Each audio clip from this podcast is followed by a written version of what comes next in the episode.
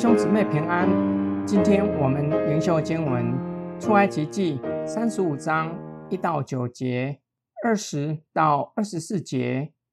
摩西召聚以色列全会众，对他们说：“这是耶和华所吩咐的话，叫你们照着行。六日要做工，第七日乃为圣日，当向耶和华守为安息圣日。凡这日之内做工的，必把他治死。当安息日，不可在你们一切的住处生火。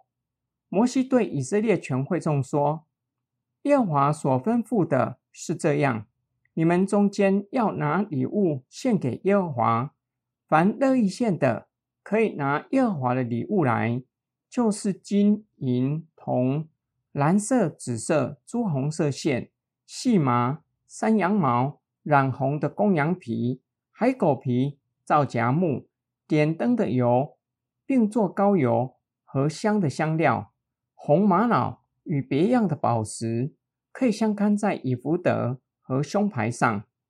以色列全会众从摩西面前退去，凡心里受感和甘心乐意的，都拿耶和华的礼物来，用以做会幕和其中一切的使用，又用以做圣衣。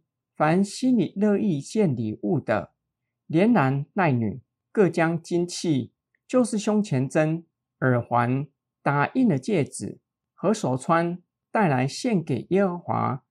凡有蓝色、紫色、朱红色线、细麻、山羊毛、染红的公羊皮、海狗皮，都拿了来。凡献银子和铜给耶和华为礼物的，都拿了来。凡有皂荚木可以做什么使用的，也拿了来。上主吩咐摩西，要把他所说的话告诉以色列民。摩西召聚百姓，将上主的话告诉他们。十条诫命在第二十章已经说了，接下来的段落主要集中在会幕的建造。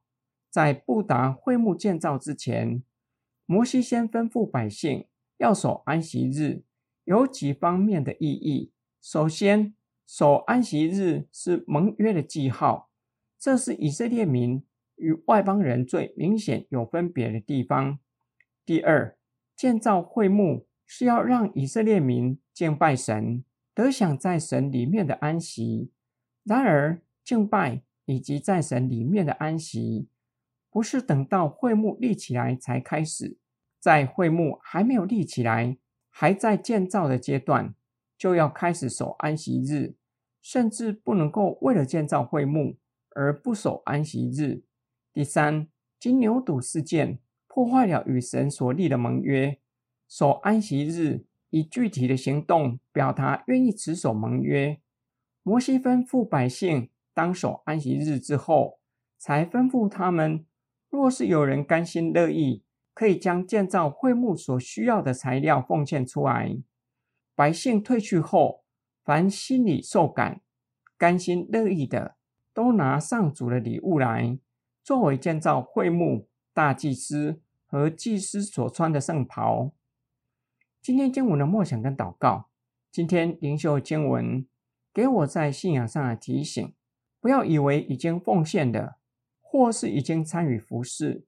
就以为已经尽到基督徒应尽的本分，就像法利赛人的教导，他们教导百姓，若是起誓将原本奉养父母的钱指定作为对圣殿的奉献，就可以免去奉养父母的责任。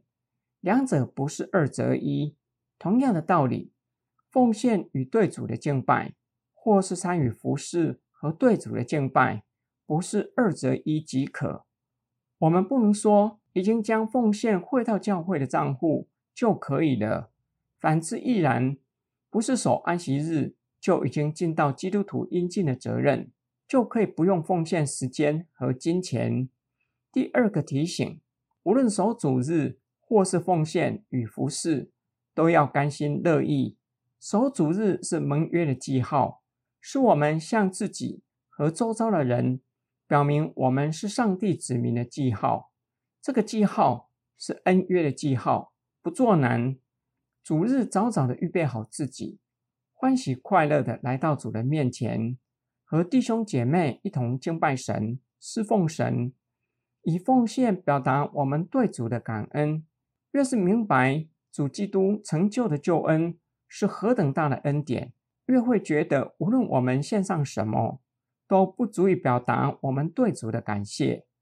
我们一起来祷告，亲爱天父上帝，无论我们献上什么，甚至将自己全然献上。